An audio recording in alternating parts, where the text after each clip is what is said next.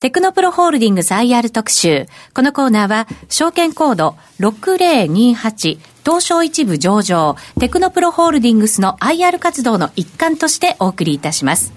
ご出演は、テクノプロホールディングス株式会社代表取締役、社長兼 CEO の西尾康二さんです。よろしくお願いいたします。よろしくお願いします。こんにちは。よろしくお願いします。えー、まず最初に、テクノプロさんというと、技術者派遣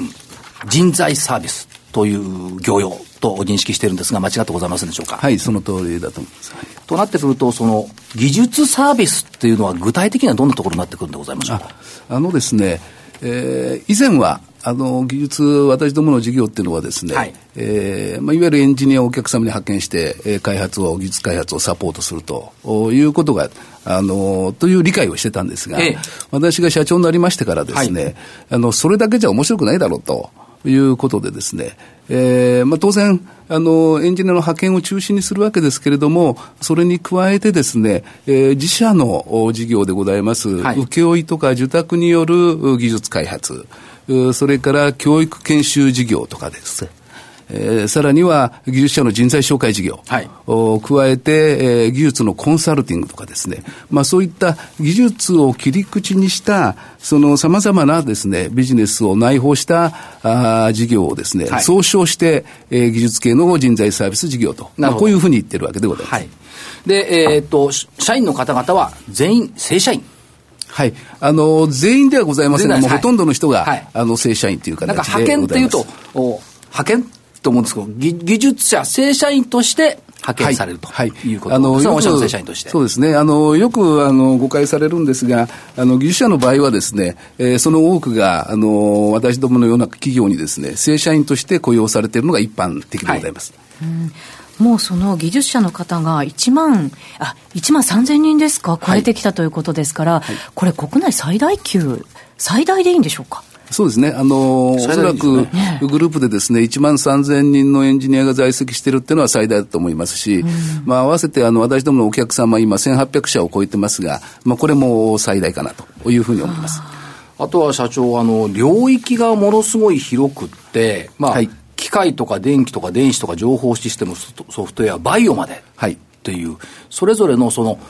トップレベルの知的レベルの高い研究者、技術者を要して派遣されていると。考えてよろしいでしょうか？はい、はい。あの、その通りだと思います。あの、特に当社の特徴、今、あの、ご指摘のようにですね、あの、いろいろな、あの、分野をカバーしているわけなんですが、まあ、同業他社さんを見ますとですね、あの、例えば機械、電気、電子の開発にですね、主力を置いているところ、はい、もしくは IT に主力を置いているところ、はいおさらにはあの科学とかバイオを中心にやってるところとかですね、さらにあの建設の施工管理をやってるところとかですね、はい、まあ大体そのいずれかの領域にですね、技術領域にまあ偏りがある。会社さんがですね、え多いと思うんですけれども、私たちのグループはほぼあの日本の産業界が必要するですね、す、はい、べ、ての分野を幅広くカバーしているとい。うことで、はい、えー、さらにまあ先ほど申し上げましたようにですね、えー、お客様の数も最大ですし、はい。それからその、日本全国ですね、ええ。ー、漏れなくカバーをしておりましてですね、まあそういう意味でですね、あの、特定の業界、特定のお客様、はい、特定の地域とかですね、まあそういったものにですね、大きく依存してないと、はい、あの、リスクが分散されているということが一つの大きな特徴かなというふうに思っています。ですから言い方を変えるとかっこいいんですよ。社会を動かすエンジニア集団。はい。ですよね。で、全国網羅、やっぱりその各クライアントさんが全国におられますから、はい、そういったところに行かれてるということと、はい、先ほどお話を伺っていたら、はい、その、ポスドク、うん、レベル高い大学で、その、ドクターになる手前とか、であるいはドクターとかいう方々なんかもやっぱり用意しておられる。そうですね。あの、特に私どもの科学、バイオの分野というのはですね、あの、新卒のですね、博士号を持ってる、もしくは修士号を持ってるですね、あの、新卒の社員をですね、中心に採用してまして、えー、まあ全体で今800人ぐらいの在籍でございますけれども、そのうちでですね、えー、120人近くが博士号を持ってますし、それから全体のですね、85%近くはですね、修士号を持ってるとい。うことで、はい、まあ、ある意味高学歴集団みたいな形でそうなんですよね。はいですから、日本のものづくりというよりは、研究開発を支えていると考えた方がいいですね。そうですね。技術的、はい、研究開発を支えている、はい、ということですよね。それが全技術領域、ほぼ、ほぼ全部の技術領域をカバーしてるんで、御社、一社、ワンストップってな、はい。っていうふうに考えているわけですね。はい、おっしゃる通りだと思います。これはクライアントさんも楽というか、はい、便利というか、はい。いうふうになってきますよね。はいでそれやっぱり信頼感につながっているということと、やっぱり長年のお取引っていうのがこう実を結んできてるって考えていいでしょうと思います。はい、あの例えばですね、まあ、今 非常にあのエンジニアのニーズが強い分野っていうのは、あの自動車とかですね、自動車部品業界なんですけれども、はい、まあそこもですね、例えばあの科学の研究者といえば、あの車のボディの素材とかですね、はいそれからその電池の開発とかですね、そういうところっていうのは科学系の,、ね、あの技術者、あの研究者がいるとい。うことでですね、あの多方面にあの私どものスタッフをですね、ええ、使っていただいているということかなと思ってます。単にエンジン周りだけ、あるいは IT 周りだけではなくて、ボディの素材ですとか、いろんなところも必要とされれば、いつでも対応できる。はい。でもそういう優秀な方々をずっと採用し続けるっていうのも大変なことですよね。そうですね。あの、まあ、やはりですね、えー、まあ、最大の事業会社であるっていうことも含めてですね、えー、営業力と、はい、それから採用力が強い会社だというのが、あの、次の大きな特徴かなと思ってましてですね。そうですね。はい。もう一つはですね、やっぱりあの、長年こうおられる方々に対する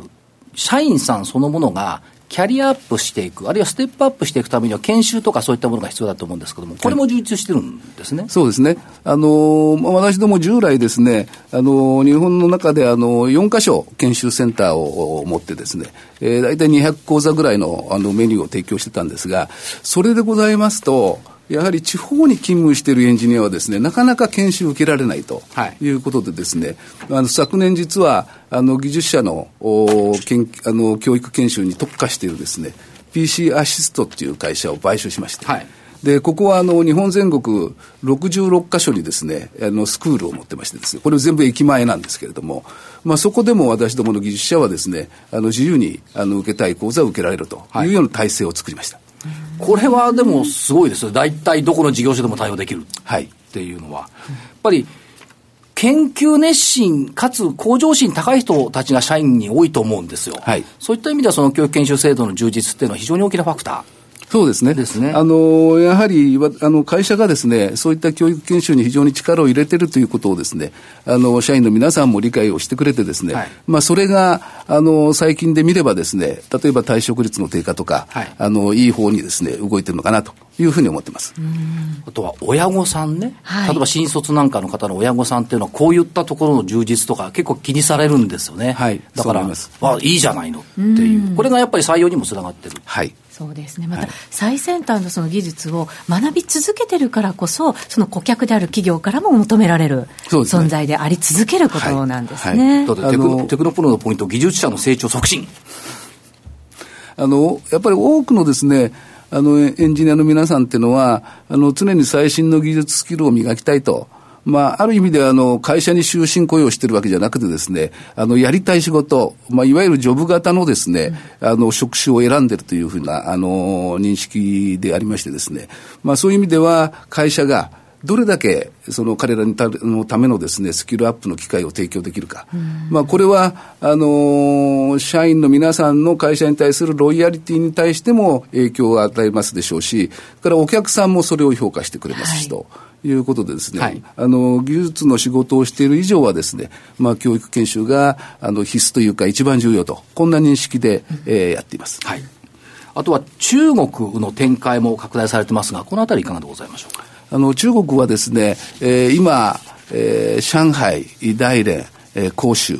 ここを中心に、あの、事業展開をやってるんですが、えー、特にやはり日本のですね、えー、自動車メーカーさん。はい。まあ、こちらがやはり一部ですね、あの、現地での技術開発を進めていらっしゃいまして、まあ、そちらからのニーズが非常に強いということでですね、今その分野を拡張すべくですね、えー、頑張っているところです。これやっぱり日本の品質を中国に持っていくっていう意味ではやっぱり大きな意味ありますよね。そうですね。あの、ただ、あの、中国の現地企業が、あの、協力業者としてですね、はい、えー、サポートしてるっていうことではなくて、あの、現地で、例えばあの自動車メーカーさんとのお付き合いがある、それから日本でもお付き合いがあると。この両者がですね、それぞれがそのコミュニケーションをよくしてですね、はい、あのお客様に満足のできるようなですね、サービスを提供することができてるかなと、こんなふうに思ってます。はい、さて、そういう中で、えー、っと、2016年6月期、まあ、業績の見通し、あるいはその配当成功等々の含めて、中継にも含めて、お話頂戴できるとありがたいですが。はい。あの、まあ、今年度もすでに私どもですね、えー、今日で10か月が終わりまして、はい、あと2か月を残すのみなんですけれども、あの、計画以上にですね、あの、採用も順調に進んでますし、先ほどもちょっとコメントしましたようにですね、退職率もダウンしているということでですね、在籍のエンジニアの数がですね、1年前に比べて1000人以上増加しているということで、はい、まあ、あの、この業界で言えばですね、えー、中堅規模の会社が一社できていると。いうぐらいの勢いで、今、あの、成長してます。で、さらにですね、派遣料金の引き上げというのもですね、あの、順調にいってますのでですね、えー、全体の業績もですね、えー、好調ということになってるかなというふうに思います。とは、配当部分のところは、はい、配当成功50%。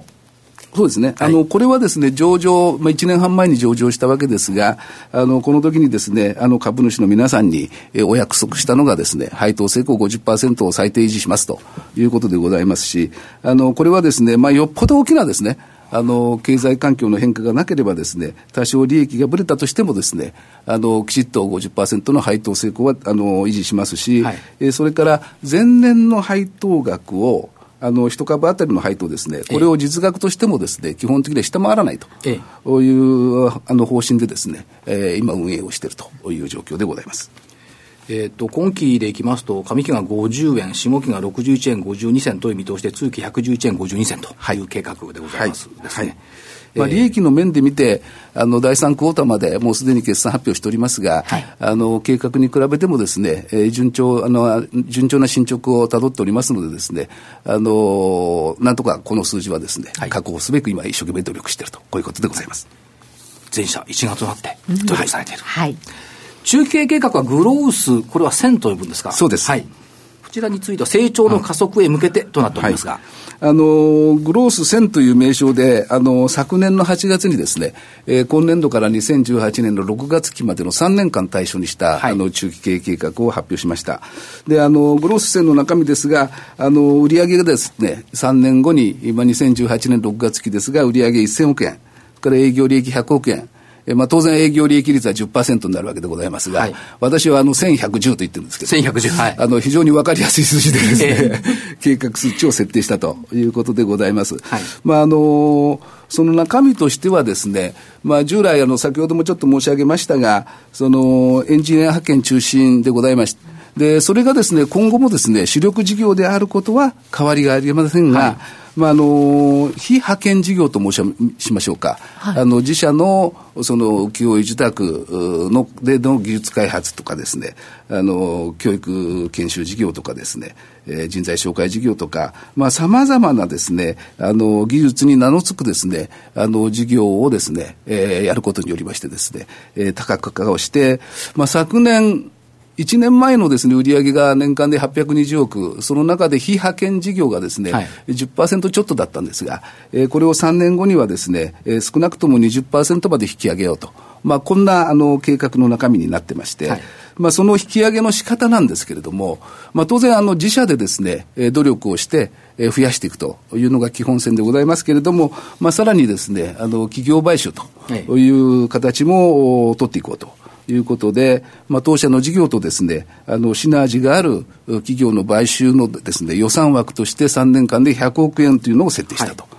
いうことでございます。で、この予算枠を使いまして、昨年6月に、先ほどちょっとお話ししました、あの、PC アシストという教育研修事業会社を買収しましたし、はい、この3月にはですね、あの、いわゆる IT 系の請負に強くてですね、あの、いわゆるメーカーさんが必要な生産管理システムのですね、導入とか保守に、はい、えー、強い、オンザマークという会社もですね、買収したとい。うことで、はい、今後もいい案件があればですね、えー、積極的に、えー、企業買収もやっていきたいなと。こんなふうに考えているところであの本業とシナジー効果のある M&A を進めていきたいということですよね。で、はい、本業についてはやっぱり、えー、そんなに大きな投資は必要ではない。そうですね、あの、実は中継計画発表したときにはですね、はい、あの、将来的には採用代替の一つの手段として同業他社の買収っていうのもあるかなというふうに思ってましたが、ええ、先ほど お話ししましたように、1年でですね、え、中堅規模の会社ができちゃってますので、まあ当面はですね、えー、同業の買収というよりも、あの、逆により私どものですね、事業とシナジーのあるです、相乗効果が出てくるですね、技術開発、あの、技術開発力のある会社、はい、まあそんな会社をですね、グループに加えていきたいなと、こんなふうに考えています。はいそれから改正派遣法ができてきましたけれども、ここのところは御社にとっての影響等々を含めて、どんな感じでお考えになっておられますか？あの私どもの業界っていうのは、やはり労働者派遣法というのがです、ね、非常に重要な法律なんですが、はい、これ、非常に複雑で理解が難しい法律です。あの昨年の9月に改正されたわけですが、まあ、簡単にですね申しますと、3点。あの改正が行われました。一つはですね、すべてのじあの人材派遣をする会社はですね、免許制になったと。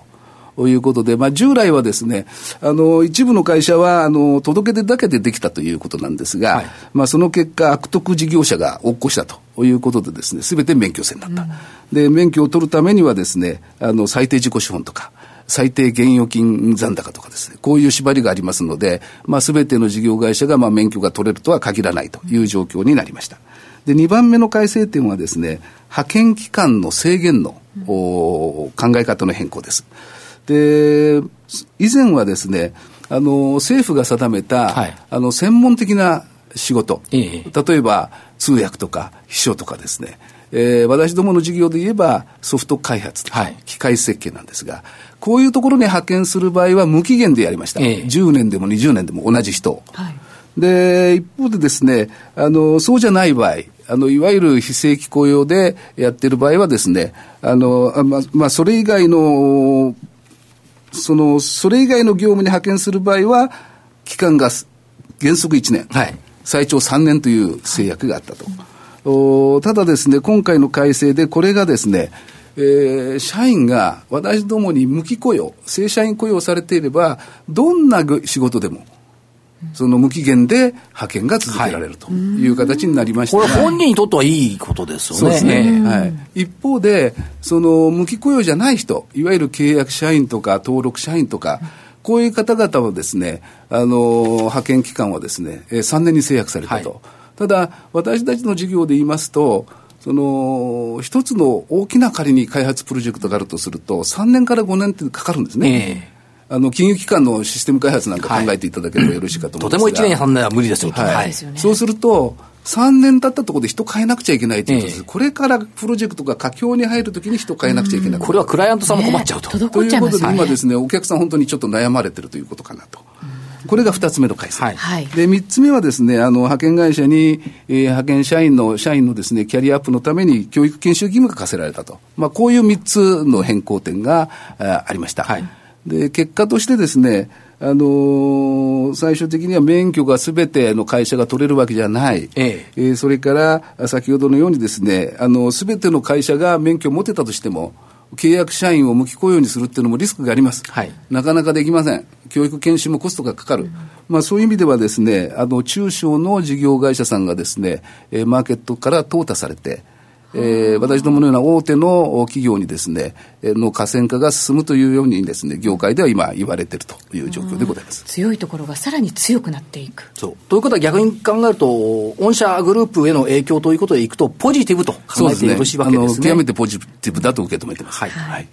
さて、そういう中で、えっ、ー、と、まあ、技術サービスっていう業界でありますが、今後の技術サービスを社長はどのようにしていきたい、こうあるべきだとお考えでしょうか？あのーちょっとお答えが変わるかもしれませんが、はい、あの、この技術のですね、技術系の人材サービス業界についてですね、まあ、二つ考えてまして、はい、えー、一つはですね、あの、この業界で働いているエンジニアの皆さんの、そのいわゆる社会的な認知度、はい、これをやはり向上させたいと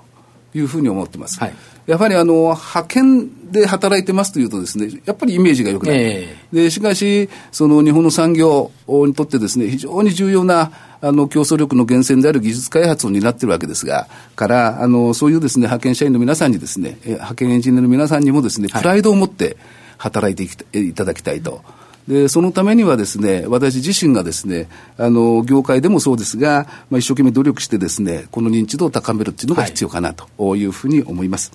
から二つ目はですね、まあ、冒頭、技術サービスの、あの、考え方をお話ししましたが、はいまあ、あの、お客様の求めるニーズというのは、派遣に限らず、技術コンサルもそうでしょうし、えー、お客様の社員に対する教育研修をやってほしい。はい、特にこれ、あの、内定者研修ってすごくニーズが強いんですね。なるほど。あのまあ、当然、技術者の観点からは自分が転職するときの人材紹介もやってほしいとか、はいはい、そういう、そのさまざまなですね、技術というサービスをですね、ワンストップで、はい提供するようなですね、あの、会社にしていきたいと。こんなアウトサイドでも、インサイドでもワンストップ。はい。ということですね。はい。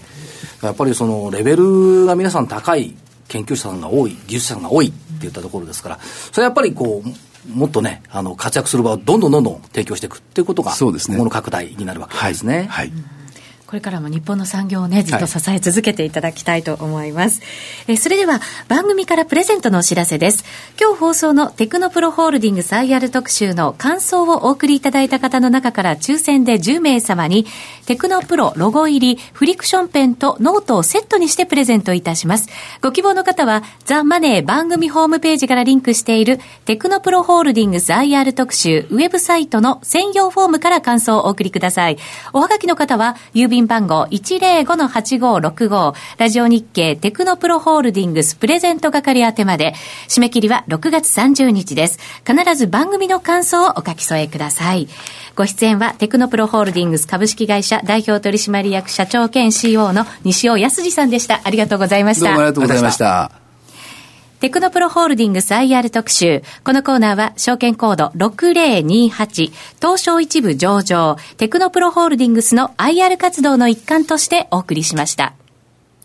証券コード6028東証一部上場テクノプロホールディングスは国内最大規模となるおよそ1万3000人の技術者、研究者を要する技術系人材サービスグループテクノプログループ各社の統括運営を行っています。社会を動かすエンジニア集団へ、証券コード6028テクノプロホールディングスにご注目ください。